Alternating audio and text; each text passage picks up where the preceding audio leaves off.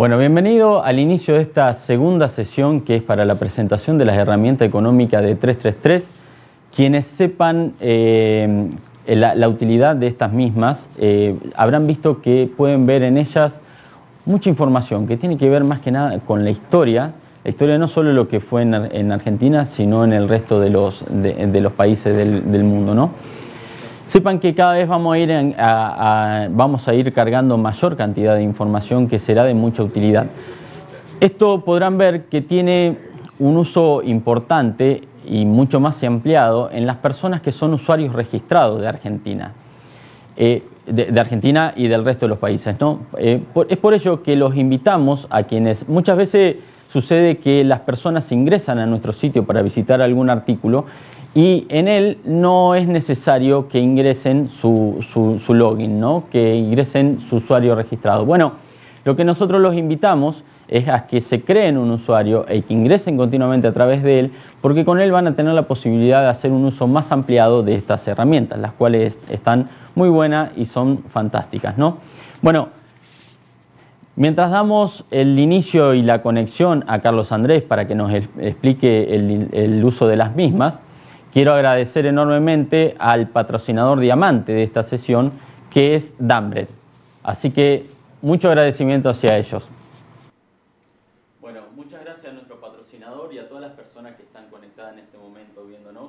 Y bueno, y, a Carlos Andrés que está desde, desde Colombia y va a hacernos una, una, explicación de la utilización de estas herramientas y cómo aplicarlas al uso diario en, en, cada granja y empresa del sector. ¿no? Bienvenido de nuevo, Carlos Andrés. Eh, muchas gracias, Lucas. Eh, muy buenas tardes para todos nuevamente. voy a hacer eh, una pequeña presentación de las herramientas de 333, las cuales serán de mucha utilidad para todos nuestros usuarios. Ya voy a compartir mi pantalla.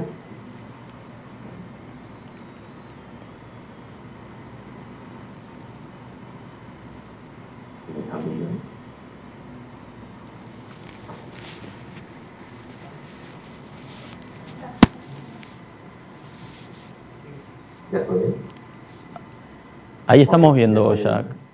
Ok, bueno, vamos a empezar entonces. Eh, cuando accedan a, la página de 333 Argentina o cualquiera de Latinoamérica o cualquiera de 333, encontrarán este menú eh, donde aparece en tercer lugar mercados y economía. Solo basta con que acerquen el mouse y nos aparece el menú de las herramientas.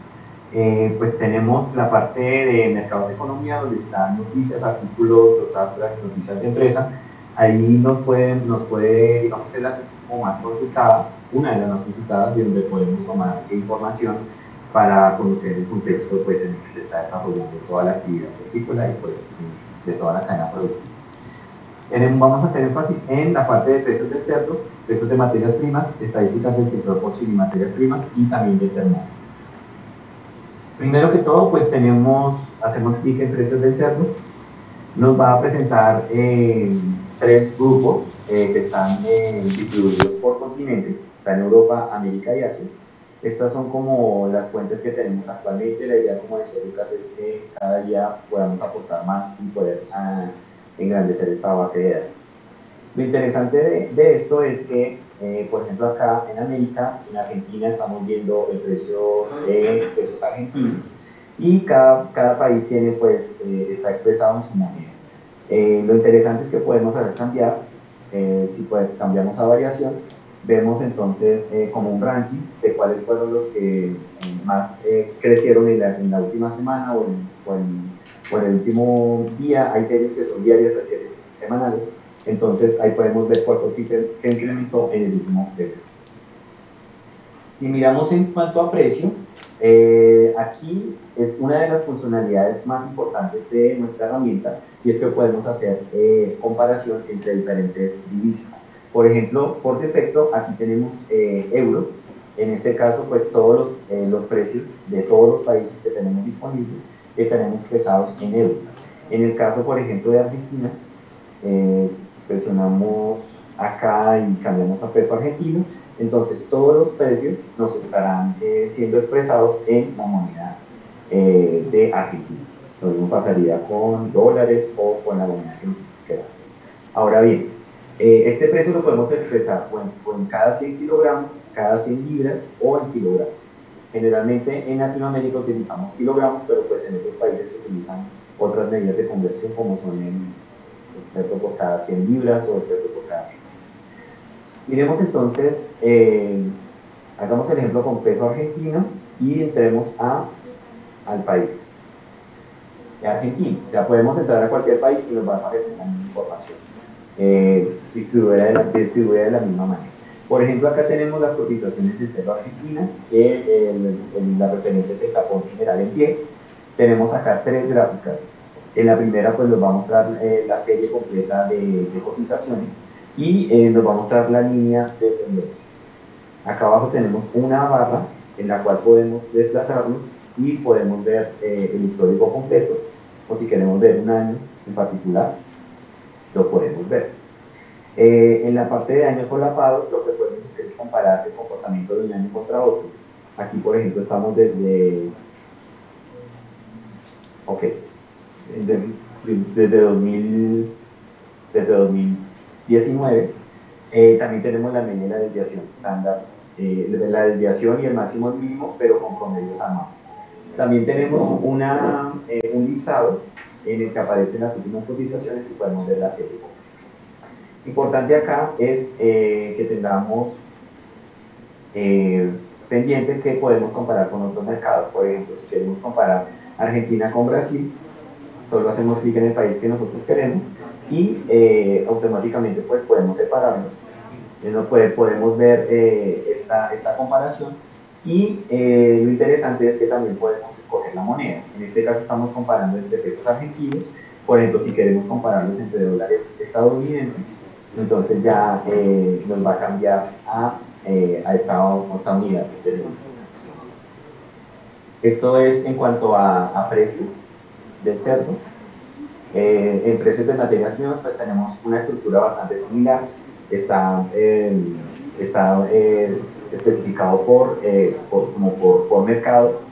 Y podemos ordenarlo por materia prima, pues que está por grasas, cereales o proteínas.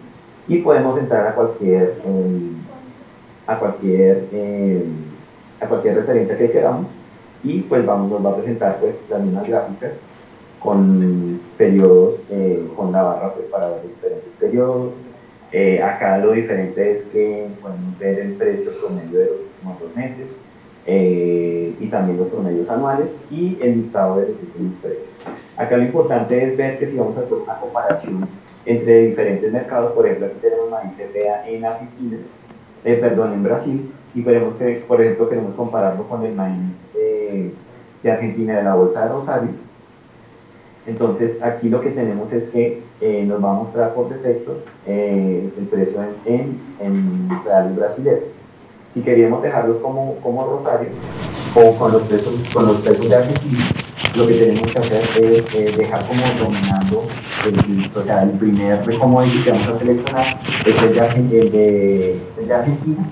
Y si, por ejemplo, miramos el maíz de CPR, ya nos quedaría con eh, todo expresado en pesos Bueno, ahí, Carlos, Carlos Andrés, ¿me escuchás?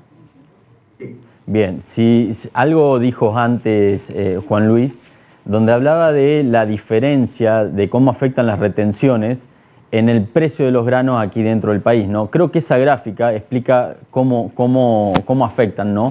la diferencia en lo que es el, el precio del valor de esa materia prima aquí en Argentina y lo que, lo que sucede en otros países, ¿no es cierto? Bueno, y creo que un poquito lo que explicabas antes eh, con, con, el precio del cerdo, también explicaba la brecha cambiaria, ¿no? Esas dos, e, esos dos parámetros que habíamos visto anteriormente. Sí, sí, efectivamente, Lucas. Y aquí lo importante también de, de, esta herramienta es que también podemos incluir el precio del cerdo. O sea, pues, tenemos acá ya como la, como, como mirando la película completa y podemos hacer mejores análisis. Aquí, por ejemplo, vemos el precio de Argentina en esta, en esta línea de gris y tenemos el precio de maíz en Rosario y en Citera. Y pues todo está expresado en, en pesos argentinos. Entonces es una herramienta bastante funcional que, que tiene pues eh, sobre todo la parte en la que podemos eh, analizar teniendo en cuenta una divisa específica. Ahora veamos eh, rápidamente lo que son vamos las al termómetro. ¿Te, ¿Te, animás a ir al termómetro, Carlos? Sí. sí vamos, vamos al termómetro. Pues el termómetro pues, se deriva de esto, de esto, eh, de estos resultados que podemos ver en las gráficas. Eh, ya un momento ya va a compartir el termómetro. Sí, sí. Tenemos acá entonces ese termómetro que es una publicación quincenal en la cual se, se trata de hacer una especie de, sumo, de tomar una foto al, al, sector, pues digamos en, en un momento determinado. Este está como estructurado por semanas. En la parte de arriba tenemos el histórico de las últimas semanas, tenemos las más principales, precio del alimento balanceado, el precio del cerdo, los costos de producción, el precio del dólar oficial y la faena de animales eh, de la semana, de las diferentes semanas. En la parte de abajo tenemos los últimos indicadores, que son el precio máximo Japón, el número de animales faenados por semana, los costos de producción, el dólar y el dólar y también algunos precios de la. Lo importante de este, de este termómetro es que podemos empezar a hacer comparaciones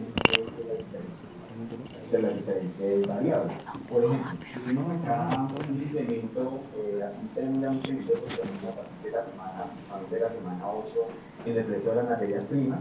Esto pues se relaciona con el incremento del precio de producción. Vemos que estas dos, estas dos variables van de la mano.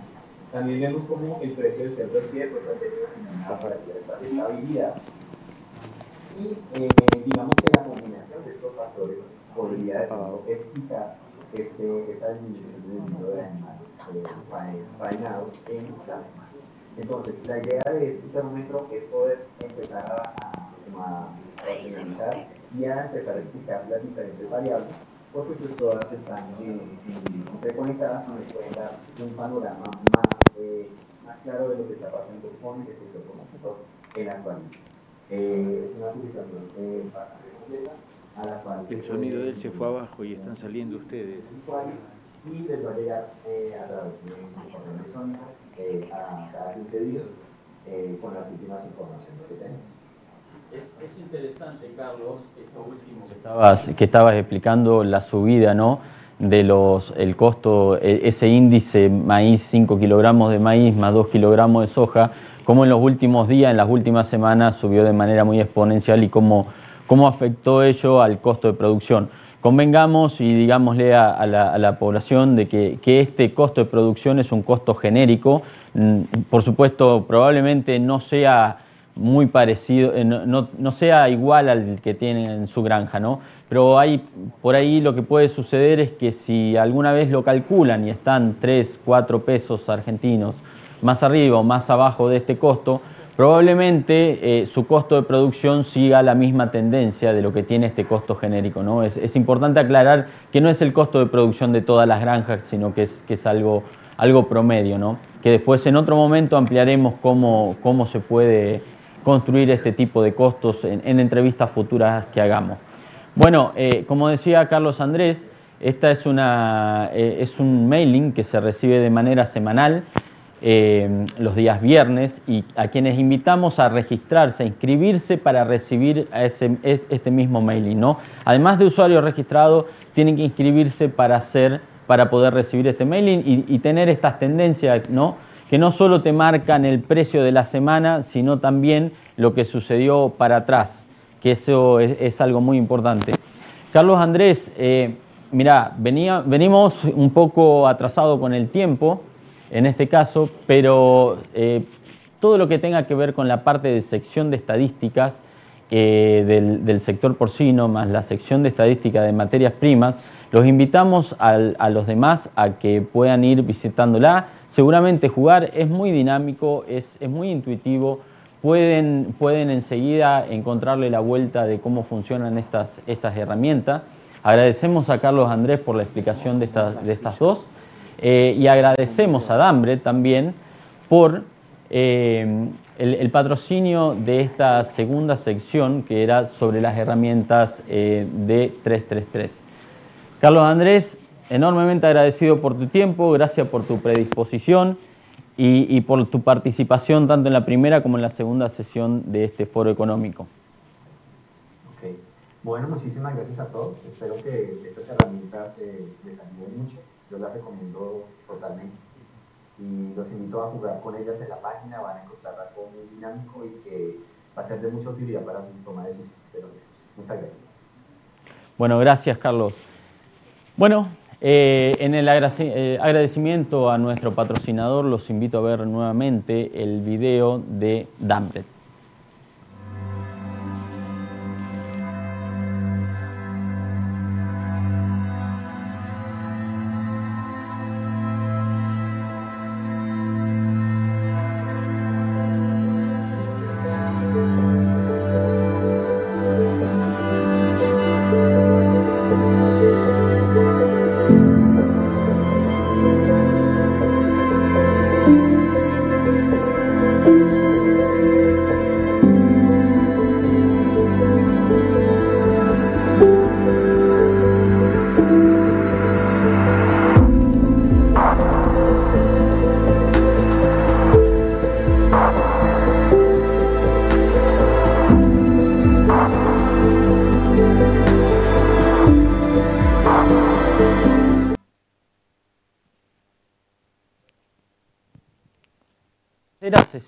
Y ya última del Foro Económico Porcino para Argentina.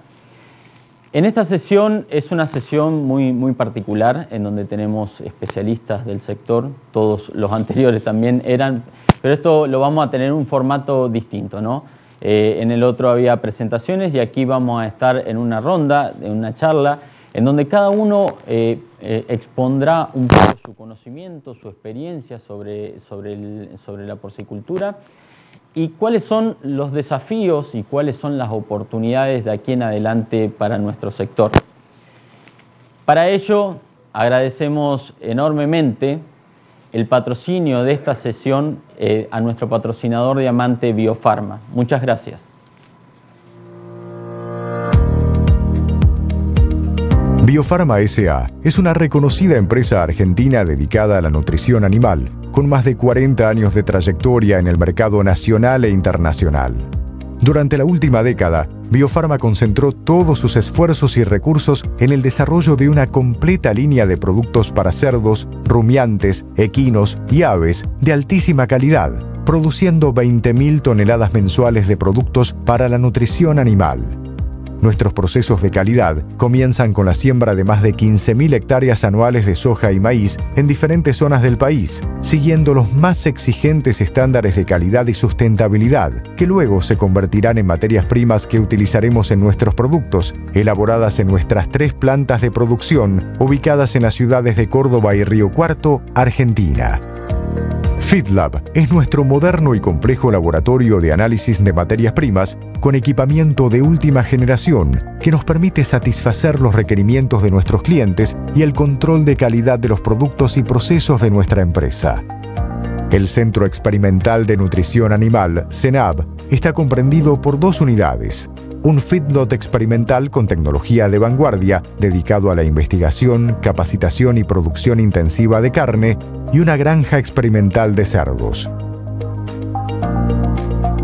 En esta última se realiza investigación aplicada en nutrición y manejo, siendo un lugar único en Latinoamérica, ya que cuenta con 1.200 madres reproductoras, con la posibilidad de manipular las condiciones ambientales, simulando diversas realidades y conociendo el impacto productivo de cada una de ellas, realizando hasta la fecha más de 130 ensayos.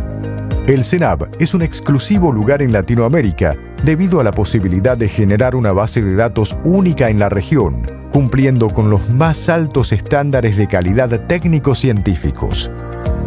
Biofarma, una verdadera organización al servicio de la nutrición animal.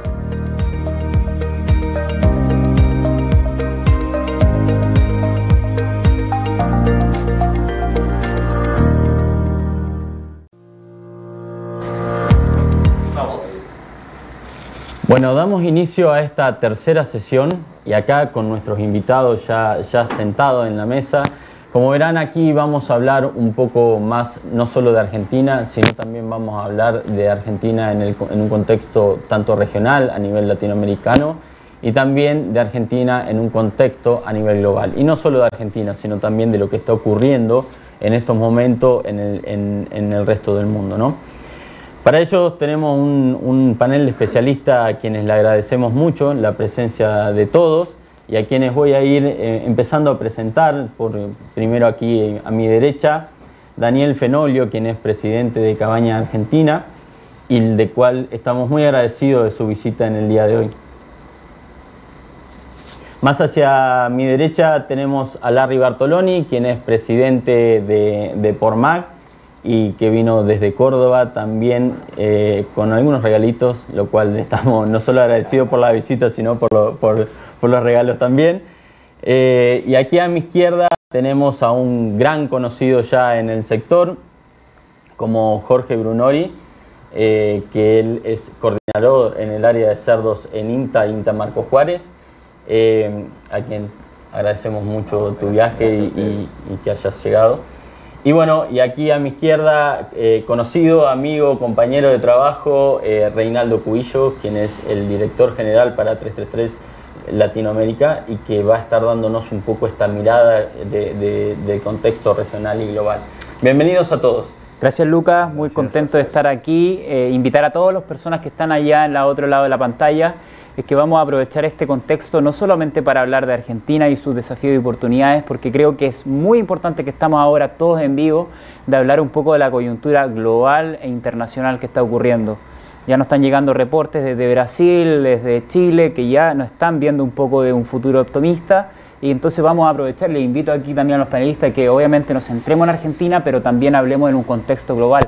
Y a todos los que están ahí, hagan sus preguntas, porque Micaela está muy atenta para que ella nos interfiera y ustedes sean parte también de este círculo de conversación. Así que Lucas. Gracias, Reinaldo, gracias, gracias por todo. Bueno, Daniel, ¿Te parece si, si empezamos con la, primera pregunta contigo? ¿no? Me, encantaría eh, que vos nos cuentes un poco, dada tu gran experiencia, dado tu recorrido en, este sector y, en una empresa importante como la que estás aquí en Argentina, ¿cuál es tu mirada de hoy en día, eh, tanto de lo que pasó y lo que, lo que estamos viviendo y lo que pasa hacia adelante del sector? Bueno, como no, antes que nada, gracias por esta oportunidad, por la invitación. Eh, excelentes presentaciones anteriores y, digamos, excelentes compañeros de, panel, así que me siento muy halagado. Este, en tu presentación dijiste especialista, yo soy un simple productor y procesador de cerdo, no sé si soy un especialista, ¿no? Pero eh, te diría que si te referís al sector argentino en este momento o lo que pasó, no voy a repetir eh, los datos que presentó Juan Luis de manera enérgica y enfática como hace siempre él, eh, pero te diría que desde hace más de 20 años que estamos en esto y lo que hemos visto es este crecimiento que mostró Juan Luis, que en los últimos 15 años viene eh, a razón de 6, 7, 8% anual y que los últimos dos años, a pesar de la pandemia, a pesar de la situación económica, siguió creciendo a ese nivel, un nivel compuesto por inversiones en más instalaciones, en más, en más cerdas productivas y por otro lado, y muy importante, también un crecimiento grande por productividad. Hoy eh, las granjas eh, argentinas que se han instalado en los últimos 20, 15 años son eh, en su mayoría granjas de gran productividad, con índices productivos iguales o mejores que a muchos lugares del mundo. Hay granjas que tienen hoy encima de 4.000 kilos por cerda productiva por año. Eh, y eso ha hecho que, también como mostraban los anteriores disertantes, la rentabilidad fue buena en general. Digamos, uno puede tomar años calendarios y toma meses, posiblemente algunos meses más complicados que otros, pero eh, ha sido una, actividad eh, rentable y eso ha generado este, esa, esa, inversión que se han hecho, esas inversiones que se han hecho en el sector. Si vamos a los últimos meses, este, ya la coyuntura actual también fue tocada anteriormente, pero básicamente enero y febrero siempre son meses difíciles este, para la producción, eh, baja la demanda, digamos, siempre el, otoño es complicado y estamos atravesando ese periodo y, lo que se sumó a eso fue eh, las, importaciones elevadas que estamos sufriendo. en el mes de febrero según mis datos, se exportaron, un hubo un solo exportador que exportó 200 mil dólares de subproductos a Costa de Marfil y, al Congo, digamos, de patitas, cabezas, ese tipo de productos, y se importaron más de 10 millones de dólares eh, de importación, de los cuales, por ejemplo, eh, 4.000 toneladas aproximadamente, de las cuales 1.000 son de bondiolas, y son cortes que vienen importados a un dólar obviamente muy conveniente para el importador, y muy malo para el exportador, eh, y son cortes que van directo a la góndola. Esa situación, sumada a la, época del año y sumada también al, poder adquisitivo, digamos, del consumidor, ha hecho que la demanda esté un poco más tranquila de lo que venía estando. de todas maneras, para los productores, eh, digamos, con buenos índices de producción, todavía la actividad sigue siendo rentable, si bien los márgenes se han achicado mucho este, por esa situación que te cuento. Claro, sí, siempre, como vos decías, febrero, enero son, son enero, empieza a caer esa demanda, marzo la compra de útiles para la escuela, siempre tengo, tengo amigos del sector polleros eh, eh, y que están en el sector avícola y siempre se ponen contentos en marzo porque dice que como argentinos que consumimos mucha carne empiezan a ellos a demandar un poco más, ¿no? Es, en este caso. Es así. Y este año, disculpa, este año en particular eh, bueno, sabemos que el gran consumo de carne, de, casi todos los alimentos, está concentrado en, Buenos Aires y, alrededor, digamos, por la población que hay. Este, y este año pandémico, la gente en enero huyó de las grandes ciudades, todo el mundo se fue de vacaciones. Este, mucho más que otros años y eso ha hecho que la venta esa en Buenos Aires, que concentra un gran volumen de esa venta, este, obviamente bajara aún más. ¿no? claro que sí. Bueno, gracias Daniel. Eh, Jorge, un poco la, mirada de, Daniel, ¿no? Eh, representando en su experiencia, hablo del contexto en general, pero me encantaría, tenés un, vínculo muy fuerte con el pequeño, con todos los sectores de la, producción, pero tenés un vínculo siempre fuerte y representativo con el pequeño y mediano productor que también necesita hoy que, se le hable a él y que se dé la mirada, ¿no? ¿Qué está sucediendo con ellos? ¿Podrías contarnos un poco cómo, cómo ves la situación? Sí, eh, bueno, primero agradecerle a vos, Luca, Reinaldo, a todo el equipo de 3-3 por la invitación. Realmente el trabajo que están haciendo a nivel latinoamericano y en Argentina es realmente excelente, es una herramienta de mucha utilidad para el desarrollo del sector. También felicitar a los, oradores antecesores nuestros, que realmente excelente charla y creo que muy fructífero este foro económico en un momento tan especial como vos dijiste. Eh, yo siempre digo que, hay que mirar la estructura socioproductiva del sector porcino de Argentina a la hora de decir cualquier índice, porque es muy particular la estructura que tiene el sector porcino de Argentina. Eh, está publicado en los anuarios del Ministerio y, bueno, y, en, varios lugares que hay como dos bases de datos, una productiva sanitaria y otra productiva comercial, que es, por supuesto la productiva comercial sería más fidedigna, y uno de acuerdo al número de productores que Argentina tiene, que rondan los 3.000 y algo de productores, este, 3.600 y sacando invernadores quedan algo así como 3.200, 3.300, eh, casi un 90% son productores que tienen entre más de 10 madres y hasta 500, o sea, pequeños y medianos productores, donde ahí hay una gran, una gran variedad de sistemas de producción y de eficiencia productiva. Hay productores que han mejorado mucho, que hoy están en niveles de productividad muy adecuados a su sistema y hay otros que todavía le, falta seguir avanzando. Hay productores que han alcanzado escala a través de procesos asociativos, quizás menos de lo que, uno quisiera, pero se han generado procesos asociativos. Hay pequeños y medianos productores que han avanzado en la cadena de valor estableciendo su boca de expendio, por lo tanto lo que hoy Juan decía de esa fracción de la rentabilidad, a el productor toma la del mostrador y toma la de la producción y eso le da más estabilidad. Pero bueno, yo creo que ahora estamos atravesando, y el productor porcino de Argentina está acostumbrado a las coyunturas. Eso, eso nosotros ya tenemos, los que tenemos muchos años en esta actividad hemos visto muchas de estas, pero se han dado una serie de factores que, que parecían bastante extraños, ¿no? porque primero la pandemia, que es algo totalmente insólito, que nos tuvo dos años con muchas de las bocas de expendio cerradas, con una situación, si bien fuimos variando en el año de 2020 y 2021 complicada, y como decía Daniel, a pesar de eso supimos crecer.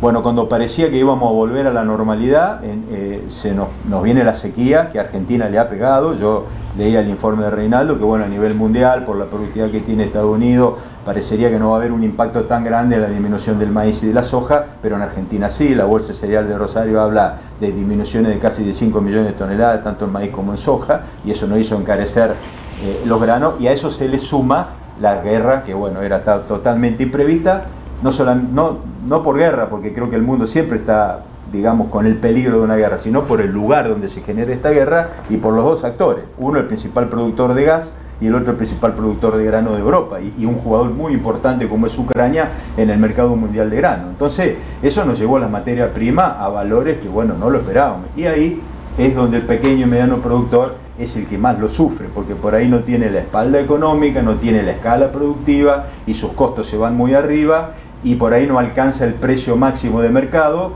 que es el que, precio que mejor, si bien decía recién Daniel muy claro, la rentabilidad se ha achicado, pero bueno, por ahí logrando el precio máximo a través de la escala productiva, vos podés en alguna medida sobrepasar esta, esta situación menor. El productor porcino pequeño y mediano de Argentina la está pasando muy mal y estamos empezando a perder nuevamente productores y eso eh, realmente es, es dramático eh, y creo que esperemos que esto se solucione rápido. Como, como bien sabemos, el mercado porcino de Argentina tiene unos primeros seis meses complicados y después unos segundos seis meses mejor pero a mí me preocupa lo que dijo Carlos en su presentación y también Juan, de la situación económica del país. Hoy creo que hay muchos factores que no tienen que ver con el cerdo, tienen que ver con la economía de Argentina y con el, contexto internacional. El bolsillo de la gente empieza a afectar. Lucas, tenemos un país que tiene 50% de inflación, inviable cuando vos arrancás con eso, cualquier economía es inviable. Y que no solamente la tenemos este año, hace 40 años que tenemos inflación. O sea, hay generaciones que se, que se criaron con la inflación, por eso lo incorporamos a nuestra genética ya. Segundo, tenemos 40% de la población por debajo de la línea de pobreza, 22% entre ocupado, desocupado y subocupado. Entonces, pensar que el precio del cerdo puede aumentar lo que nosotros quisiéramos significaría que se nos cae el consumo y ahí entramos en un círculo muy complicado. Una, a ver, Argentina siempre fue un país con mucho consumo de carne a nivel, a nivel mundial, ¿no? Eh, en el último tiempo fue creciendo la carne de cerdo y fue cayendo la, de vaca, ¿no? En algún punto. Hoy, ¿cómo estamos con eso? Eh, ¿Viene cayendo la todas las carnes o, No, no, no. Es más, a, a, mí hay una cosa que le dijo Juan y yo la coincido el 100%. Argentina tiene que empezar a darse cuenta que cuando habla de carnes, no habla de carne de vaca. Vos si vos mirás cualquier programa periodístico, eh, hablan del problema de la carne y después le pone, dicen carne, pollo y cerdo, como si el pollo y el cerdo no fueran parte del, del consumo cárnico argentino. Hoy lo mencionaron, nosotros en el 2000 comíamos 60 kilos de vaca, hoy comemos 47, comíamos 24 de pollo y comemos 48, y comíamos 7 de cerdo entre fiambre y fresco, y hoy comemos casi 16, entre 16 y 20 kilos. Entonces cuando vos mirás el contexto de hoy, de lo que come el argentino, que es mentira que bajó, en el 2000 comíamos 99 kilos, ahora comemos 110 kilos de carne. Pero cambió lo que comemos, ¿entendés? Cambió lo que comemos. Y ahí es donde está la estrategia que tiene la carne de pollo, que ya creo que está en su meseta, pero no, y la de cerdo fundamentalmente, que es lo que tiene mucho para crecer y reemplazar lo que el argentino está dejando de comer, que es la carne bovina. Bueno, yo quisiera invitar ya a las personas que tienen preguntas porque por favor eh, las hagan. Yo también quisiera en este foro sacarle un poco el contexto de Argentina. Ya creo que es muy importante de que si bien ustedes tienen alguna eh, una microeconomía muy importante, eh, creo que igual lo que está ocurriendo a nivel global es algo que es sumamente importante. Tú lo has dicho, o sea, Ucrania es el cuarto productor de maíz en el mundo, Europa dependía en muchísima cantidad del maíz ucraniano ¿Qué va a hacer ahora? Lo va a ir a comprar a Brasil. Eh, lo va a comprar en Argentina. Y, eso va a afectar significativamente en Argentina. Hoy día estábamos publicando ya oficialmente que Argentina prohibió Yo no, la verdad que no sé si creerlo o no, pero bueno, si ya lo publicamos en TT3 porque son fuentes oficiales, eh, y eso va a generar un impacto muy, muy importante. Yo igual quisiera hablar ahora con Larry, que para poder interactuar con usted, para que nos imaginemos los escenarios que van a ocurrir. Pero a ver, yo tengo uno que es el más trágico y me gustaría decirlo al final, eh, para no solamente en Argentina, sino que lo que va a pasar a Latinoamérica, lo que va a pasar en Estados Unidos, si es que a partir del próximo mes Ucrania no comienza a sembrar y si la, la guerra se extiende. ¿okay?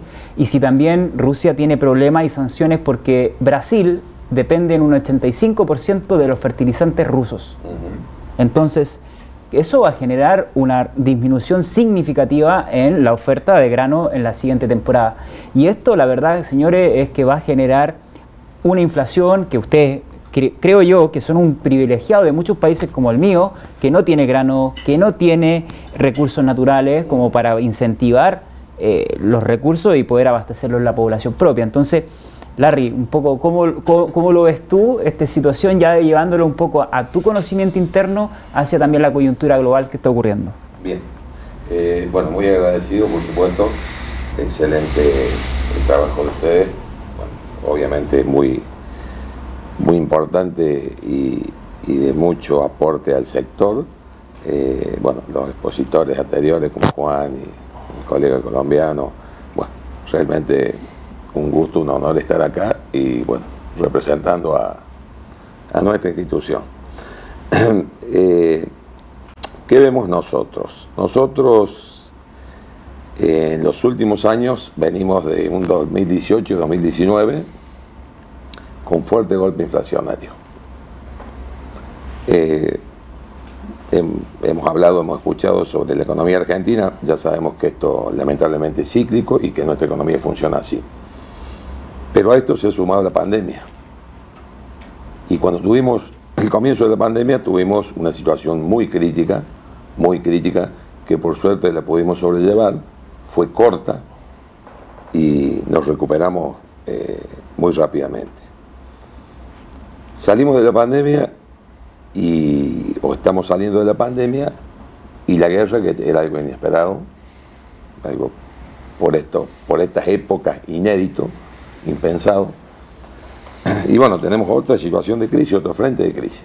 Entonces, estamos con todos los frentes de crisis que están activos, porque la economía, la macroeconomía de Argentina y la del mundo también en este momento está muy, muy, muy agitada, muy convulsionada. Eh, la pandemia no, no, no terminó todavía, no sabemos, tenemos que esperar los meses de invierno. Y a esto se suma la guerra la verdad que bueno, eh, en el momento de, los años de inflación, de los golpes inflacionarios y de la pandemia, teníamos un mercado como China que traccionaba. Hoy no lo tenemos. Hoy tenemos eh, prácticamente, bueno, no estamos exportando y no tenemos mucha expectativa de que se pueda exportar. Con este, eh, con este sistema macroeconómico que tenemos y cómo estamos en el mercado. Entonces, los proyectos de China que prometían 10 años de crecimiento, que bueno, todo lo que sabemos que se publicó, eh, la verdad que lo de China fue express, lamentablemente, porque en Argentina siempre se habló de exportación, siempre se trabajó como se pudo para poder exportar, y la verdad que nos posicionamos muy bien, comenzamos a exportar a partir del 2016-2017 y tuvimos un año con balanza comercial positiva. Bueno, todo esto hoy se fumó. Y no solo que se fumó, sino que no tenemos perspectiva de que esto vaya a cambiar en el corto plazo. Eh, nosotros, bueno, yo hablando con gente que por ahí no conoce mucho el sector, digo, bueno, ¿qué ¿cómo está Argentina? ¿Qué es lo que es Argentina en el contexto mundial, en el mercado mundial de producción y consumo de cerdo, de la cadena de valor porcino? Porque mucha gente dice, ¿y el cerdo en Argentina? o, la carne, o, el precio de las carnes. Bueno, a ver, nosotros representamos apenas un poco menos del 1%, medio punto de la producción mundial. Entonces, ¿qué jugadores somos en este partido? China el 50%, el resto de Europa, Estados Unidos, Brasil. O sea, ¿dónde estamos parados? O sea, es insignificante lo nuestro en el contexto mundial. Es muy importante en nuestra economía doméstica, en Argentina, pero en el mundo nosotros somos, no existimos. Entonces, esta es la situación que vemos de mercado en, Argentina. Y, con el tema Brasil, bueno, volvemos de nuevo a, revivir viejas épocas. Brasil, los que tenemos muchos años en esto, eh, tuvimos un fin de, la década del 90 y un principio del 2000. Fue eh, un tsunami.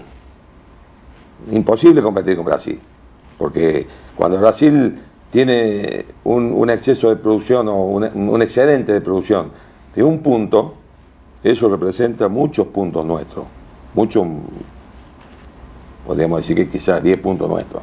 Entonces cualquier excedente mínimo de la exportación de Brasil hacia Argentina o hacia cualquier país de Latinoamérica y nos genera un buen problema. Entonces en este equilibrio de mercado, eh, nosotros tenemos muchas ventajas, pero tenemos estas desventajas que eh, yo siempre digo, tenemos que hacer los deberes. Y algunos deberes los vamos haciendo y otros no. Entonces, vamos haciendo los deberes y tenemos que trabajar en lo que nosotros podemos gobernar. Que lo que nosotros podemos gobernar es lo que hacemos en nuestras empresas, en nuestras instituciones, eh, lo que hacemos en puertas adentro, en, en nuestro sector. La macroeconomía, lo que pasa en el mundo, una guerra, una pandemia, eso no lo podemos gobernar. Entonces, eso lo podemos comentar, podemos tener debate, pero no hay cambios con respecto a esto. Entonces tenemos que estar preparados. Para estar preparados para esto, hay una palabra que es la que todos nombramos y que algunos se enojan, que se llama eficiencia. Eficiencia, eficacia, desarrollar mercado, desarrollar capacitación, ser los mejores. Y en Argentina tenemos esto, tenemos productores de punta que son los mejores de Argentina y que son mejores a nivel mundial. ¿No es cierto? Porque hablar de 4.000 kilos es hablar de, estar en el podio a nivel mundial de la producción porcina. Con los granos en la puerta de los criaderos. A diferencia de los productores que están en el podio del otro lado del planeta, llevan nuestros granos. Entonces, tenemos que ver la ventaja competitiva que tenemos para que para ser eficientes y contrarrestar los efectos negativos que de ninguna manera nosotros los vamos a cambiar. Porque la guerra no sabemos cuánto va a durar, no sabemos las consecuencias que va a dejar, sabemos las que está dejando ahora, que hace 30 días, pero no sabemos qué va a pasar en un año, en dos años. No podemos terminar de, todavía de asimilar las consecuencias de la pandemia. Bueno, y en esto de hacer los deberes y en esto de los mercados, eh, yo aprendí en estos últimos años, no tanto en estos últimos años, sino desde siempre, pero más afianzado ahora, en hablar de la cadena de valor porcino. Porque el cerdo no es solamente el maíz, la soja, los granos, no es solamente el cerdo, sino es lo que le llega al plato del consumidor.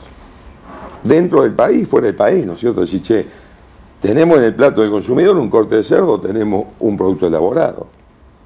Bueno, y acá también hay otra cuestión que el sector eh, productor primario, ni hablemos del granario, que bueno, Argentina pasó de producir 20 millones de toneladas de grano en los 80 a 150, 160 millones de toneladas. Bueno, con los valores que tenía el grano en los 80 y con los valores que tiene hoy, o sea, el sector granario nuestro es la vedette. En los cerdos también hicimos un cambio que es fabuloso, y por ahí yo digo, estamos muy bien en el sector. Y tengo que explicar a qué me refiero, en qué estamos bien. Éramos capaces de producir 4 eh, o 5 kilos de cerdo no magro. Y digo esto porque también, hoy no hablamos más del magro, de la calidad de la media red, de la calidad de la carne del cerdo. Pero cuando comenzó este proceso de cambio en los 90, Pormac tiene su origen en porcino magro porque no existía el porcino magro. Entonces, no es lo mismo producir un cerdo con 30% de magro que producir un cerdo con 60% de magro, con los rindes que tienen hoy los cerdos. Porque en definitiva lo que nosotros vendemos es carne, es el producto final que consume quien paga, que es el pueblo. Bueno, entonces, ¿qué hacemos con esto? Eh, tenemos que volver a la producción de grano, que somos muy eficientes, y que es más, en Argentina tenemos la suerte de que la mayoría de los productores porcinos somos productores de grano, y somos productores de cerdo, de forma muy eficiente en su mayoría, porque tenemos una problemática muy importante con los pequeños productores sobre todo, más que con los medianos, pero tenemos una problemática que trabajamos para resolverla, pero bueno, cuesta un poco. Y los grandes productores, la mayoría, la verdad que eh, son muy eficientes porque no hay forma de, mantener una producción importante si no son eficientes.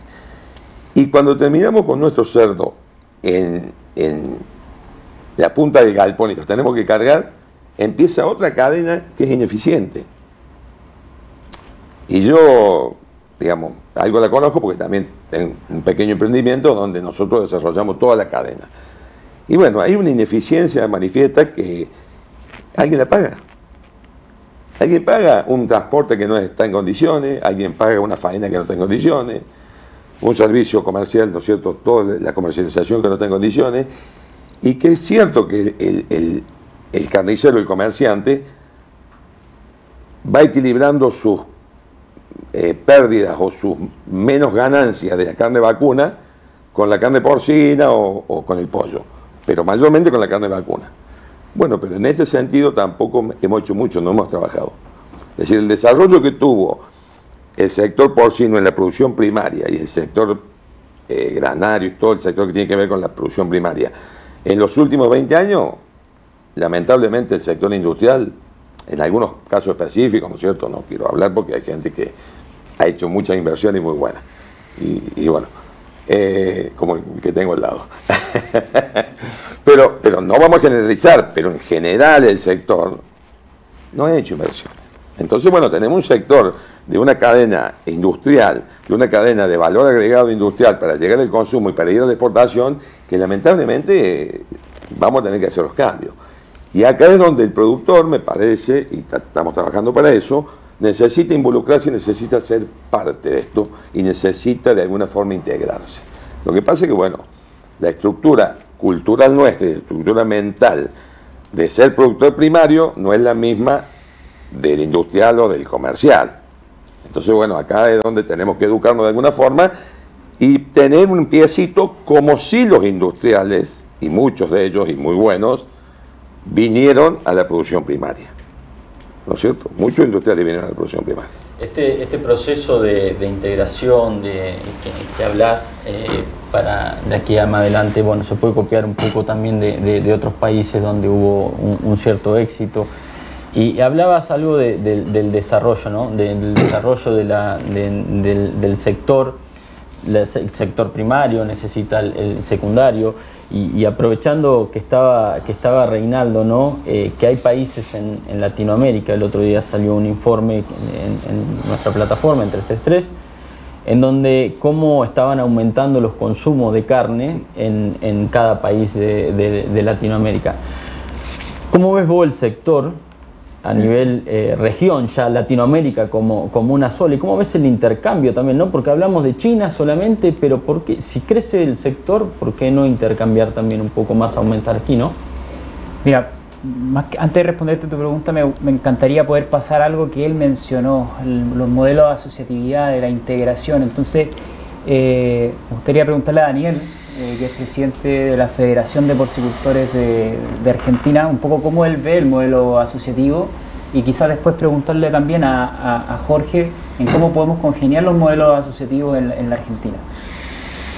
Sí, este, yo si, bien coincido 100% con lo que dijo Larry, este, me gustaría tener una, una, visión un poquito más optimista, ¿no? Este, digamos, si sacamos la macro, como bien dijo Larry, este, que nosotros no podemos manejar, nosotros no podemos tener demasiada influencia en eso, ni cuando vamos a ver un funcionario, este, no podemos hablarle de inflación, le habla todo el mundo de inflación, o no podemos hablar de tipo de cambio, pues no lo va a cambiar por nosotros, pero creo que en el resto de las cosas que nos toca de cerca como sector, este, la verdad, eh, todo ha evolucionado muy bien eh, como decía antes, todos estos productores que están ahora este, eh, produciendo eh, con mucha tecnificación y justamente y con mucha, con muchas ideas nuevas, ¿no? Hay más una mentalidad tal vez empresaria que del productor tradicional. Si bien muchos son productores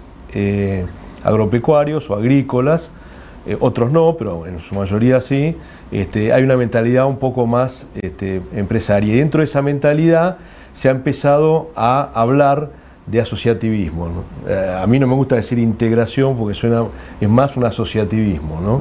O la integración puede ser vertical o horizontal, pero en este caso es como tener este, asociados. Y se está dando con mucho éxito eh, y de muchas formas, eh, muy innovadoras. Tal es así que cuando hablamos de asociativismo, en algunos casos se trabaja, como se dice, a planilla abierta, digamos, con costos. Entonces, ambos asociados producen, uno produce el lechón, el otro produce o los engorda, vemos cómo lo vendemos, vemos los costos y ahí repartimos la ganancia. Eh, y esto eh, se está, eh, digamos, dando mucho, cada vez, cada vez más, justamente porque tiene muchas ventajas. Una son que vos repartís la inversión, si yo hago un criadero o si quiero aumentar el número de mis cerdas productivas, no me hace falta invertir, porque por ahí no tengo el dinero o no, no quiero invertir en los engordes, y sí lo puede invertir otro, otra persona que no solamente puede tener el dinero o, el apalancamiento bancario para hacerlo, sino que también en muchos casos, en su mayoría, tienen los granos.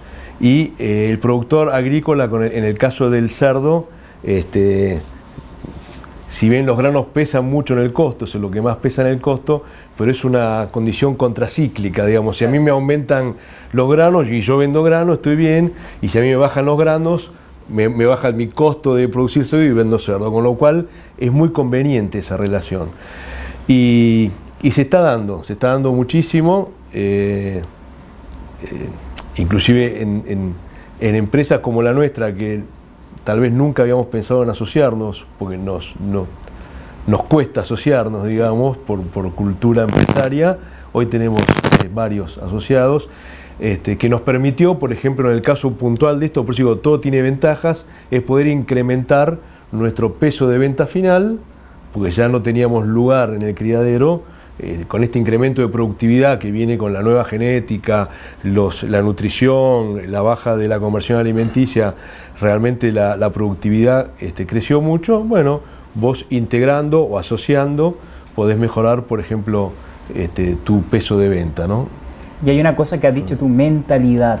Entonces, eh, una experiencia muy corta. Yo soy de pequeños ganaderos descendientes, una pequeña lechería. Y bueno, cuando yo adquirí conocimiento, que mi padre reclamaba mucho al, gran empresariado, pero me di cuenta ya por experiencia de que hay un cambio de mentalidad necesario para poder hacer surgir a los productores.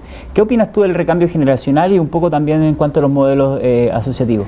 Bueno, casualmente hablábamos hace un rato con Larry, hay un trabajo muy lindo que fue publicado en el octubre de 2018 y creo que lo hizo ACREA, que muestra la edad en las principales actividades de, Argentina, la agricultura, el tambo, la, producción bovina, la avicultura y el cerdo. La única actividad que tiene el 60% de personas con menos de 50 años es el porcino. Y eso realmente en Argentina es una fortaleza que yo creo que explica mucho de los cambios productivos que hemos tenido, porque los que somos grandes tenemos ya muchos latigazos en el lomo con esta actividad y por ahí uno queda incrédulo pero los jóvenes tienen otra visión y tienen otra mentalidad y otra postura ante la palabra eficiencia y entre la palabra tan difícil para el argentino, recién lo decía Daniel, que es el asociativismo. Entonces hoy el pequeño y mediano productor, que por ahí a veces hasta tenemos una imagen creo que distorsionada de cómo es, hoy es un productor diferente, un productor que ha invertido, que tiene genética de primer nivel, que ya tiene alimentación balanceada y equilibrada en todas sus categorías, que maneja su rodeo en banda, que está atento a la gestión, que está atento a la información, pero por ahí le falta y le cuesta más llegar a la escala a través de procesos asociativos. Primero porque Argentina todavía no tiene la definición que tiene algunos países del mundo, por ejemplo España, que las integraciones son casi todas verticales y que un productor está integrado a una empresa. Acá el productor argentino por ahí busca variedad de procesos asociativos, como bien lo decía Daniel. Hoy vos tenés clúster, y Larry es un ejemplo, que en, la zona de Oncativo tenés asociación entre productores, donde uno hace el sitio 1 y el otro hace el sitio 1 y 2 y el otro hace el sitio 3. Este, procesos cooperativos, que es Argentina, el sector agropecuario se ha hecho en la base del cooperativismo, que también es algo que se usa mucho. ¿no? Entonces, son todos procesos que han ido fortaleciendo al sector, le han permitido crecer y fundamentalmente le han permitido también subsistir. Yo creo que el productor porcino pequeño y mediano ha subsistido a todas las crisis por dos cosas. Primero, como lo dijo Larry, tiene el grano, que eso es una ventaja muy, muy importante con respecto a un pequeño y mediano productor de otros países. Segundo, ha mejorado su eficiencia, si bien seguramente tenemos más para mejorar. Y tercero, ha buscado la escala, ha buscado el avance en la cadena de valor. Bueno, eso es un cambio de mentalidad que se hace con un cambio generacional. Totalmente. Pues hay una pregunta en el público, ¿no? Sí. Sí, sí. Perfecto. Ahora sí. Eh, Valeria Pardo pregunta, y hablando de eficiencia, ¿consideran que hay pequeños que no pueden conjugar por el hecho de no tener el alcance ciertos, ciertos otros tantos de factores? Eh, Larry, ¿quieres responder esa pregunta? La eficiencia hay que buscarla y hay que trabajarla. Eh, yo entiendo que todo el mundo puede ser eficiente, no es algo excluyente. Eh, Obviamente los grandes productores tienen más facilidad para esa eficiencia porque tiene que ver con la cuestión económica, pero también tiene que ver con la cuestión cultural. El pequeño tiene que ser eficiente y la cuestión económica se tiene que resolver a través del asociativismo. Y esto no es que lo digamos, sino que está probado. Lo que ocurre es que, bueno, acá tiene que haber un cambio cultural para que eh, la persona acepte trabajar asociativamente. Y ahora vemos estos sistemas asociativos de grandes productores y al pequeño productor le sigue costando. Es más difícil asociar al pequeño productor que al mediano o al grande. Sí, yo, si me permití agregar algo a la, eficiencia eh, y, por responder a Valeria. Mm. Eh, la eficiencia tiene como dos componentes tecnológicos, la tecnología de proceso y la tecnología de insumo. La tecnología de proceso a veces implica que el pequeño y mediano productor sin una inversión tenga que ordenar su rodeo, por ejemplo, manejo en banda, eh, acomodar las instalaciones a las bandas, mejorar eh, el manejo reproductivo, por decir algunos nombres, ni hablar de lo que todo el manejo del alimento, bueno, eso hace que mejore eficiencia, a veces sin inversión. Y después está el otro paso, porque esto te permite avanzar en la eficiencia hasta un punto, después llega un momento en el cual vos indudablemente tenés que hacer inversión. Y es ahí sí donde en Argentina no es tan fácil. No tenemos créditos adecuados, por más que políticamente se, se, difundan líneas de crédito, después cuando el productor va hacia el crédito nunca llega a él. Entonces ahí es donde en este proceso macroeconómico que estamos viviendo y donde no tenemos un país fácil desde el punto de vista del apoyo financiero al pequeño y mediano productor, es donde se complica seguir creciendo en la eficiencia y ahí es donde tenemos muchos productores que han llegado a un punto y para poder crecer, pequeños y medianos, sobre todo pequeños, les cuesta mucho más. ¿no? Por eso hay factores que no están cerca del productor. ¿Puedo interrumpir acá la mesa y decir un poco desde el punto de vista gubernamental, ¿hay interés un poco también de fortalecer los modelos asociativos desde el punto de vista de legalidad, jurisdicción, para poder proteger también los contratos que se hagan entre, entre socios? Como lo ha hecho España, eh, Brasil. Sí. Eh, el, espacio, el espacio público es un espacio complejo. Es complejo por los tiempos, es complejo porque el funcionario público muchas veces no entiende, no entiende el producto, o sea, no entiende la dinámica de la producción, de la producción privada. sí tenemos herramientas, hay apoyo, hay reuniones, hay muchas cosas, pero realmente no, es, no es quien vaya a resolver. Digamos, es un eslabón más de la cadena que, bueno, que en algún momento se puede sumar, pero eh, la producción viene del sector privado y viene de la creatividad y de, la energía y del empuje de la gente del sector privado. El pequeño productor, a ver, mucho tiene que ver con las inversiones, con la eficiencia, con el cambio cultural, mucho tiene que ver con el orden. A ver, productores pequeños son muy pocos y corregime que llevan registro. Entonces, vos no podés cambiar lo que no medís. Vos tenés que medir, si no medís no, no podés cambiar. ¿No es cierto? Bueno, otra problemática que le hemos charlado con, con todo. Bueno, nosotros que venimos de una provincia que, que tenemos mucha producción y tenemos mucha producción de valor agregado, de productos que vienen derivados de los cerdos, bueno, tenemos una enfermedad que dos siglos atrás, que es de Tequinosis. Y vos decís, che, estamos hablando de Tequina en el 2022, en el mundo no existe más hace décadas o hace más de un siglo. Entonces, vos imaginate un comprador de productos argentinos derivados del cerdo que abre una página y ve una noticia, foco de tequinosis en tal pueblo del interior de Argentina o de la provincia de Córdoba. Se tapan los pelos. Bueno, y esto hay que decirlo y hay que trabajar para resolverlo. Y acá hay un compromiso del sector, del sector público que no asume esto como tal, ¿no? Porque son los cerdos que se crían, eh, digamos, a la vera de los pueblos, con basura, con- bueno, y que nos traen estos problemas. Entonces, eh, eh, el señor que está criando cuatro cerdos en un lugar inadaptado, o sea, le está jorobando la vida a todos los argentinos y a los grandes productores. Y aparte creo que Reinaldo Argentina, y lo digo desde el sector público, porque yo soy empleado estatal, eh, no tiene un plan de desarrollo para lo que no sea la agricultura. O sea, Argentina es un país pensado para hacer materia prima. Nosotros somos productores del mundo de materia prima, no de alimentos. Entonces, cuando vos salís de la agricultura, que por ahí por la importancia que tiene en la economía del país y porque somos dependientes fundamentalmente de la agricultura y fundamentalmente de la soja, cuando vos buscas políticas para generar realmente el valor agregado y política no solamente para la ganadería porcina, también para los otros tipos de producciones, ganadera, no hay una política.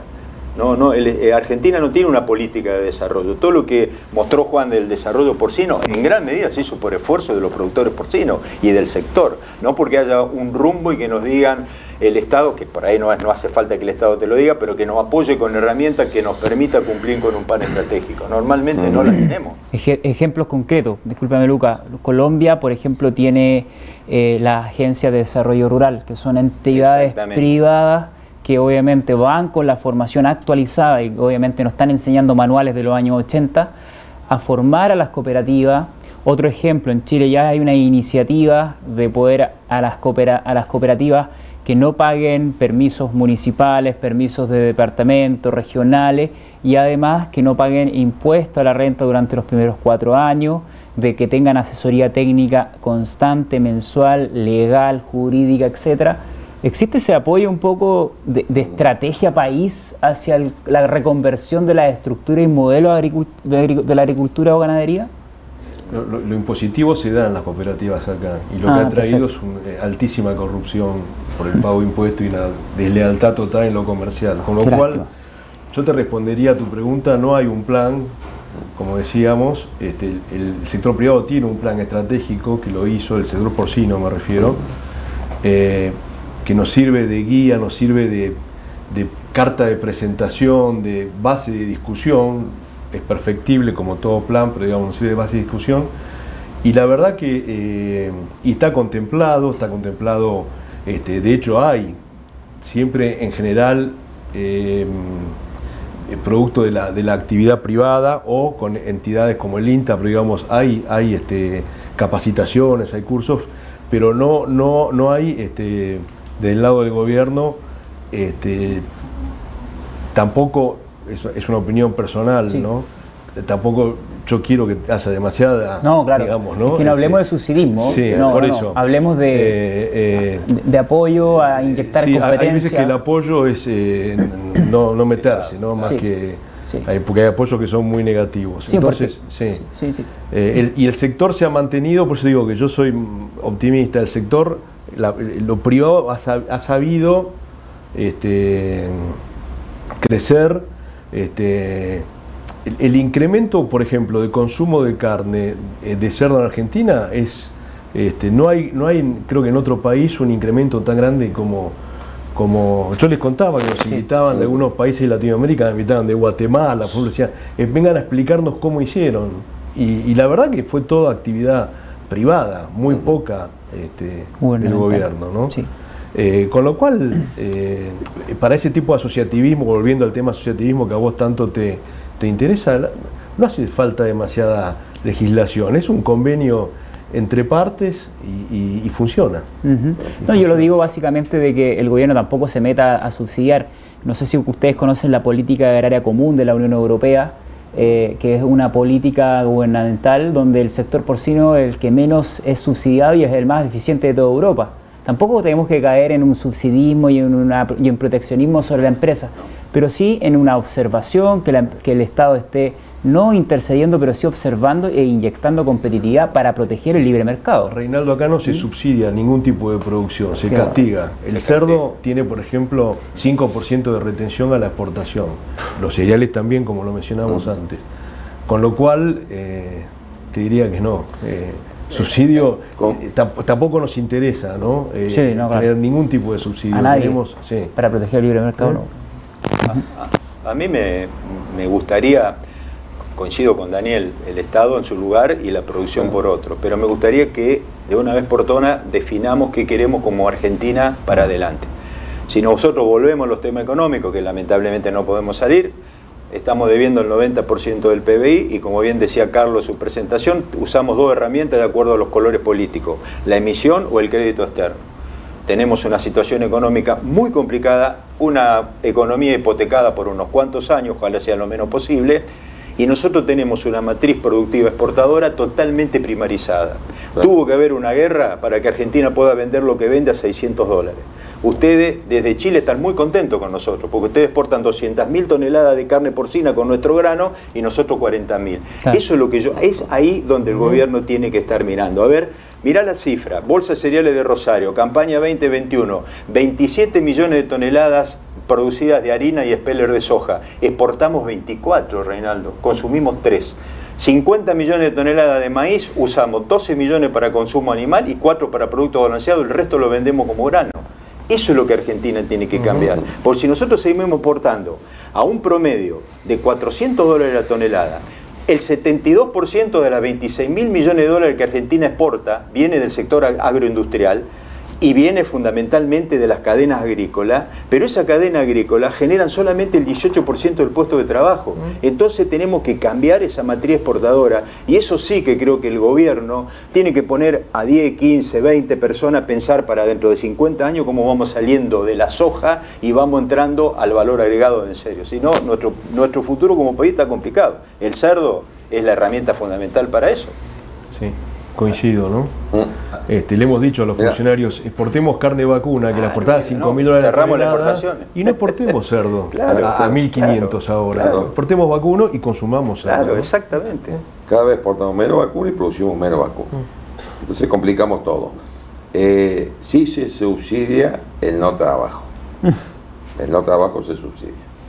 Bueno, Y sí. Y algunas empresas Y también. después, bueno, eh, muy pocas, pero las estatales también. pero- y, y bueno, por eso no vamos a entrar en, el- digamos, en el tema el no político, trabajo. pero, eh, pero a ver, eh, también es difícil porque yo soy un crítico, crítico, digamos, constructivo en lo que tiene que ver con la cadena de valor, con la industria, con el comercio, con la exportación. Ahora, hay que trabajar en Argentina en estas condiciones macroeconómicas con la industria. Es, hay que competir con la industria cuando tenés que competir con los mejores eh, industriales del planeta que tienen condiciones normales. Que vos, un préstamo en cualquier país serio del mundo es que 10, 15, 20 años a, a tasa de 2 o 3 puntos a lo sumo eh, en su moneda. Entonces, nosotros tenemos dos monedas, tenemos 50% de inflación, entonces vos decís, che, ¿cómo industrializa un país de esto? Es, es muy difícil en estas condiciones. Entonces, es complejo. En la mesa del debate deberíamos estar lo público, lo, lo privado, lo público y lo académico. Ahora, bueno, eh, el tema es que lo académico lo entiende a esto, los privados somos los que corremos los riesgos y hacemos los deberes todos los días. Y lo público, eh, estamos, Yo- con, un, yo en estamos el- con un tema ahí. En el no trabajo, eh, que es un tema que tiene que ver con, con el sector porcino, eh, repartiría las culpas. Sí. ¿Por qué digo esto? Acordémonos lo que ocurrió cuando en la década del 80 hace el boom la soja. Mm. Eh, realmente el que decidió levantar los alambrados de los campos, dejarlo, la gen- el 1% de la población de Argentina vive en el campo, Sí. dejar los- las, las casas solas, eh, dejar de- desarmar toda la estructura del campo, escuelas, caminos, Sí, sí, sí. Para que hacer agricultura, para hacer soja, acordate, ¿qué nos decían a lo que hacíamos cerdo? Ustedes son locos, hace vacas, tener un tambo, hacer cerdo, arrendar el campo y te va a vivir al pueblo. ¿Qué hicieron aparte los productores de la pampa húmeda? Alquilaron campo en el norte, en toda zona extraspampeana. sacando a los productores que vivían ahí. Ahora, esa gente, ¿a dónde se fue Larry? A vivir a la capital federal. Y hoy tenemos un país macrocefálico con 17 millones de personas viviendo entre, en, la, provincia de Buenos Aires o en, los cinturones que tiene eh, Capital Federal y provincia de Buenos Aires, que yo no sé cómo no se puede cómo se haría, cómo no se puede hacer para que esa gente se reconvierta, vuelva al interior a trabajar y dejemos de subsidiarla. Es difícil la situación. Con más producción por sí. Con más producción exactamente, el valor de, exactamente. eso es lo que eso es lo que un país como este tiene que hacer, como lo han hecho otros países del mundo. Ni hablar, Brasil es uno de ellos, Chile es otro, Uruguay es otro. Hay que Pero nosotros descansamos en la agricultura, en la soja y en el estamos mentalizados para ser un país de producción primaria bueno, pero eso son políticas, y son políticas de estrategia, de estrategia de un país. Entonces venimos con un país con una estrategia errónea hace 100 años. Exactamente. a ver, nosotros estamos hablando de algo que comenzó hace 100 años. ¿Cuándo esto va a cambiar? Seguramente que no lo vamos a ver, ¿no? Parece a veces un, cuento de nunca, de nunca acabar, ¿no? En este, pero y aparte, aparte de cosas, cuando vos tenés a productores porcinos que son los que realmente apuntan a cambiar esta realidad, como el avicultor, como el tambero, como el productor bovino, vos tenés que te importan por 10 millones de dólares y la mitad de la bondiola que comemos nosotros viene de Brasil. Entonces vos decís, ¿a dónde está la cuestión? O sea, no hay dólares para otras cosas que son mucho más productivas y hay dólares para traer bondiola importada para competir con la producción nacional. Entonces, viste, el discurso es contradictorio totalmente. no solo el discurso, sino las acciones. Ahí es donde tiene que meterse el Estado. Exactamente. Que no es, el Estado como palabra, no son los funcionarios que gestionan en este momento y en otros momentos, ¿no? Ahí es donde tienen que meterse. Coincido. Una, eh, Estamos ya un poco pasado de tiempo. Micaela, quería saber si hay alguna, alguna pregunta antes de, hacerles un, comentario final ya a los, especialistas. Eh, Gustavo Alvis pregunta, ¿cuál es el estatus de la inversión china en Argentina para la porcicultura? ¿Alguien sabe eso? Porque la verdad que ahí fallamos mucho en comunicación. Nadie sabe eso por parte del Estado. Cero. Cero. Es por allá atrás. Cero por allá, dicen. Cero, cero, cero por allá Alguien que lo sabe por, Bueno, también el tema de la, de la, de la comunicación, Reinaldo, ¿no? Para, para, sí, para adelante. Sí, no, creo que es clave. Nosotros, nosotros como medio y como red de, de conocimiento que es 333, cuando yo partí el 2017 me costó un montón a explicarle a algunas empresas lo que era el marketing, la comunicación, empresas de nuestro mismo sector somos último de los eslabones de las industriales que adquirimos la tecnología, la, digitalización y creo que también la, comunicación.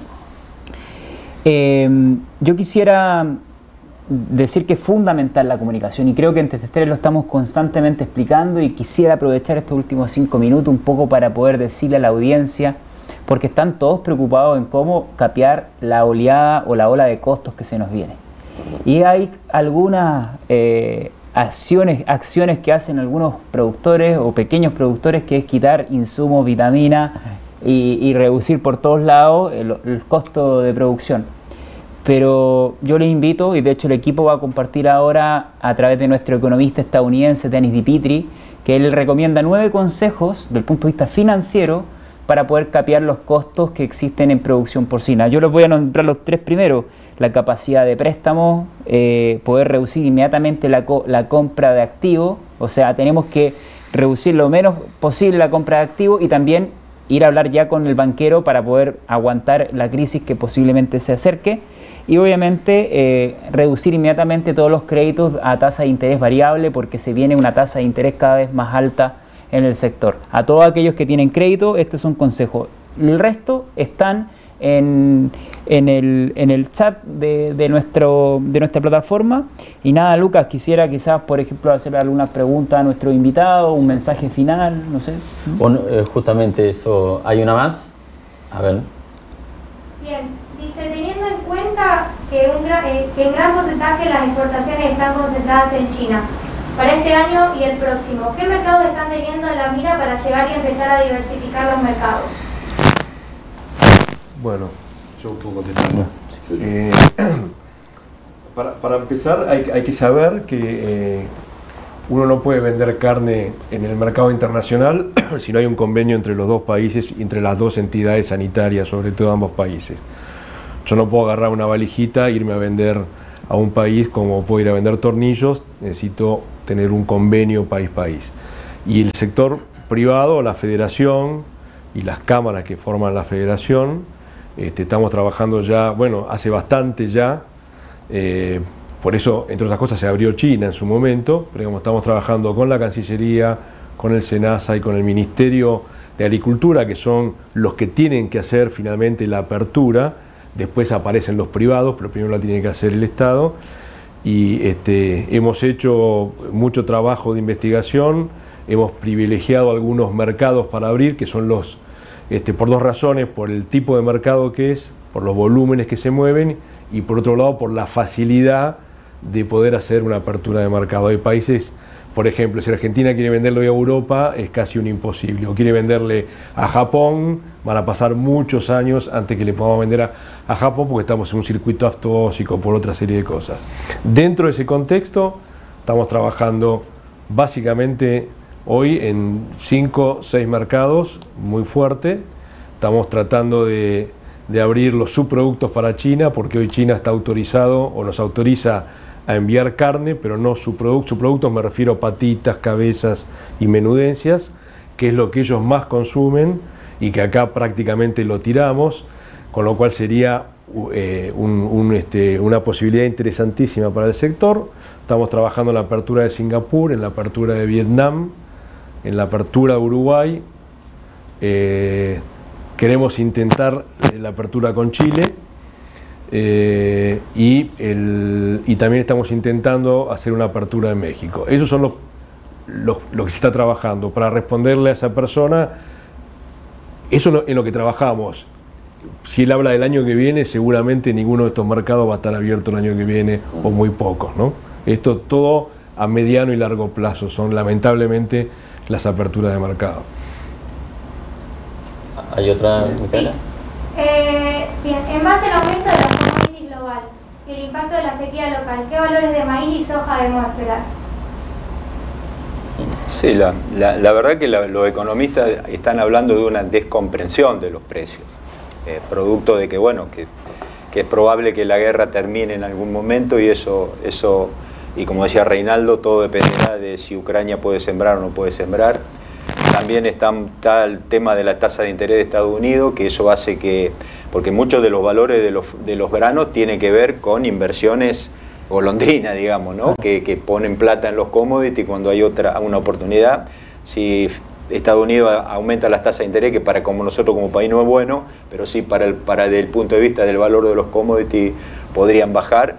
Y bueno, y después todo estar por ver en qué número termina la cosecha de Brasil, que parece ser mejor de lo que se esperaba, y nuestra cosecha. Así que eh, yo creo que en, esto soy optimista de que podemos tener mejores valores. Me parece que estaríamos llegando quizás a un punto máximo de precio, en mi opinión, ¿no? sin ser analista del mercado, sino por lo que uno lee. Bien, no hay más preguntas, no sé si acá alguien del piso también quiere hacer alguna, también bienvenido sea, se abre en esos casos y, mientras vamos, vamos pidiéndole un poco un comentario final ya para ir cerrando el foro a, cada uno de los participantes, ¿qué mensaje dejarle al, porcicultor y al resto de la, de la, población? ¿no? ¿Qué mensaje dejarle? Que está en un muy buen negocio, que tiene futuro, que no se desanime.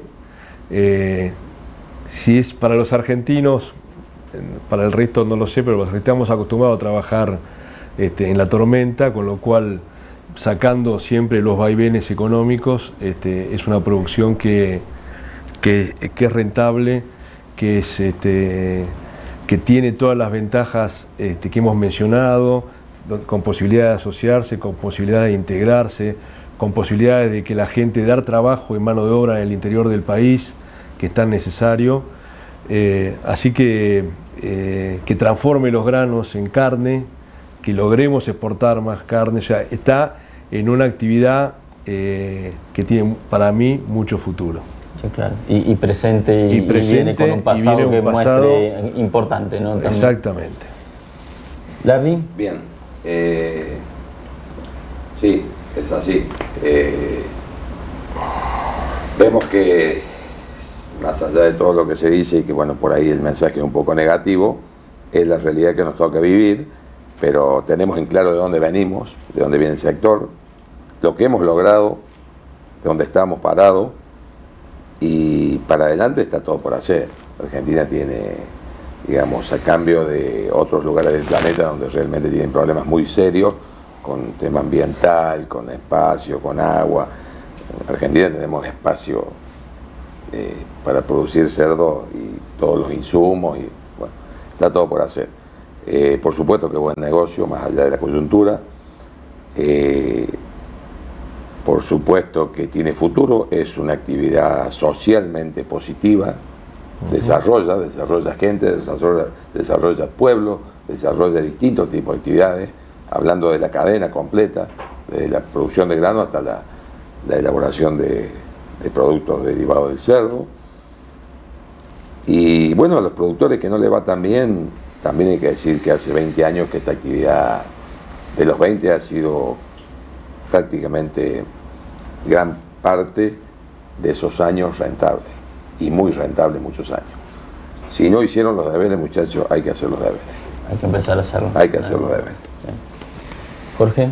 Sí, también coincido con Daniel y con Larry este, en esa visión como de luz baja y luz alta. ¿no? Cuando vos pones la luz alta, el, horizonte del sector porcino de Argentina indefectiblemente es positivo. Este es un país que, es un, que tiene muchas bondades para ser cerdo, lo hemos descubierto lamentablemente medio tarde, del 2000 para acá, pero bueno, tenemos muchísimo para crecer en exportaciones, en, producción, en consumo, creo que ahí hay, hay un, gran rango para crecer.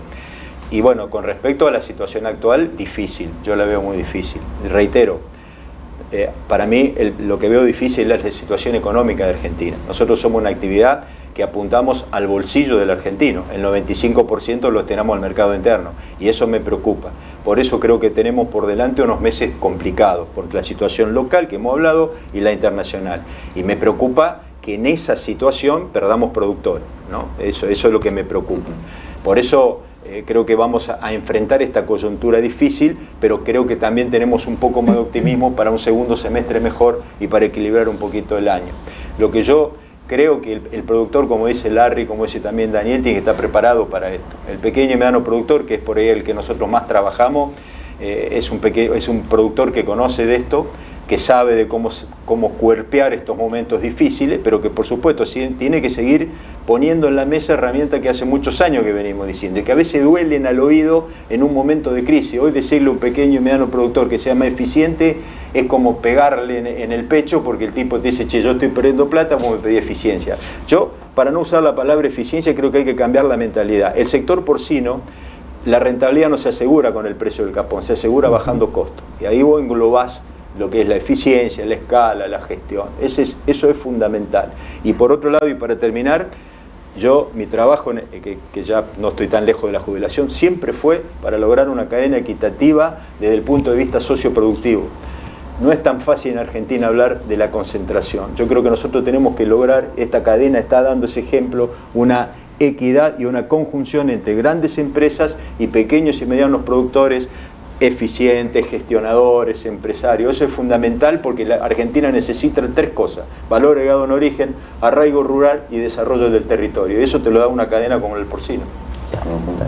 Buscar los modelos bio-socioeconómicos, que son conceptos que a los economistas, que a todas las escuelas de ingeniería comercial, solo piensan en la economía. Creo que tenemos que ir cambiando el concepto. Lo que ha dicho Jorge es fundamental y para eso tenemos que ir cambiando la mentalidad. A todos aquellos que son pequeños productores, acérquense a vuestras cámaras, a vuestros gremios, fórmense, capacítense, discuten, desafíense ustedes mismos, porque creo que la única forma de poder eh, eh, evitar lo que va a ocurrir, que es la reducción de cerdas, la reducción de productores, porque esto es algo inevitable, inevitable. Lo único que podemos hacer es decirles, formarse, capacitarse.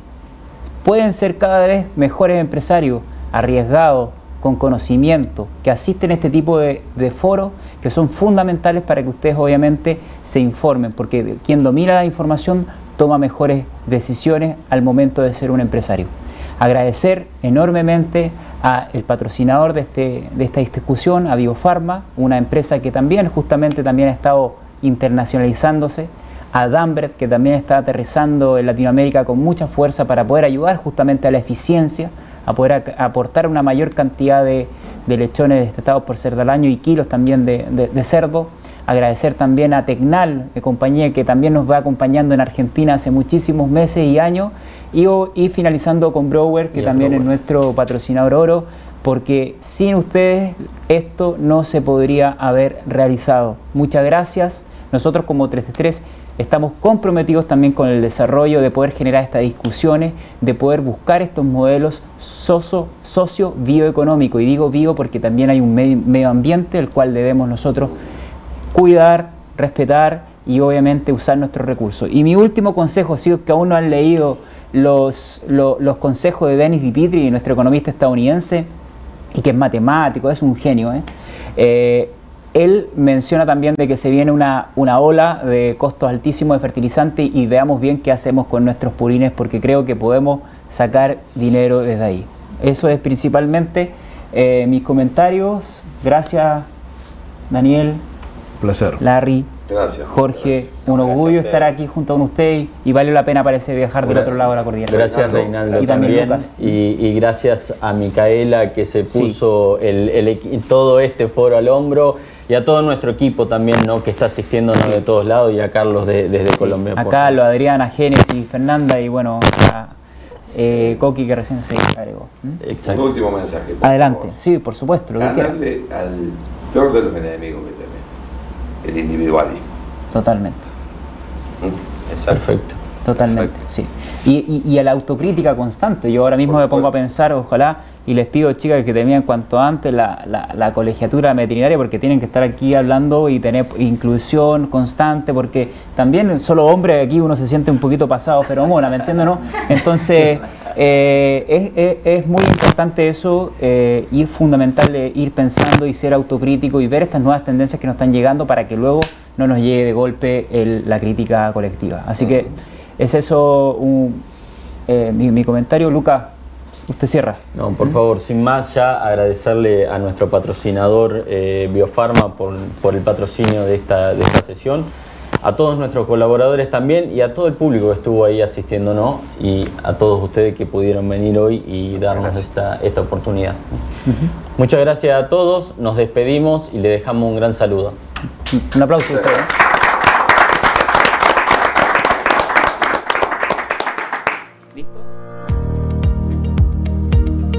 Biofarma SA es una reconocida empresa argentina dedicada a la nutrición animal, con más de 40 años de trayectoria en el mercado nacional e internacional. Durante la última década, Biofarma concentró todos sus esfuerzos y recursos en el desarrollo de una completa línea de productos para cerdos, rumiantes, equinos y aves de altísima calidad, produciendo 20.000 toneladas mensuales de productos para la nutrición animal. Nuestros procesos de calidad comienzan con la siembra de más de 15.000 hectáreas anuales de soja y maíz en diferentes zonas del país, siguiendo los más exigentes estándares de calidad y sustentabilidad, que luego se convertirán en materias primas que utilizaremos en nuestros productos, elaboradas en nuestras tres plantas de producción, ubicadas en las ciudades de Córdoba y Río Cuarto, Argentina. FitLab es nuestro moderno y complejo laboratorio de análisis de materias primas con equipamiento de última generación que nos permite satisfacer los requerimientos de nuestros clientes y el control de calidad de los productos y procesos de nuestra empresa. El Centro Experimental de Nutrición Animal, CENAB, está comprendido por dos unidades, un feedlot experimental con tecnología de vanguardia dedicado a la investigación, capacitación y producción intensiva de carne y una granja experimental de cerdos. En esta última se realiza investigación aplicada en nutrición y manejo, siendo un lugar único en Latinoamérica, ya que cuenta con 1.200 madres reproductoras, con la posibilidad de manipular las condiciones ambientales, simulando diversas realidades y conociendo el impacto productivo de cada una de ellas, realizando hasta la fecha más de 130 ensayos. El CENAB es un exclusivo lugar en Latinoamérica debido a la posibilidad de generar una base de datos única en la región, cumpliendo con los más altos estándares de calidad técnicos científicos. Biofarma, una verdadera organización al servicio de la nutrición animal.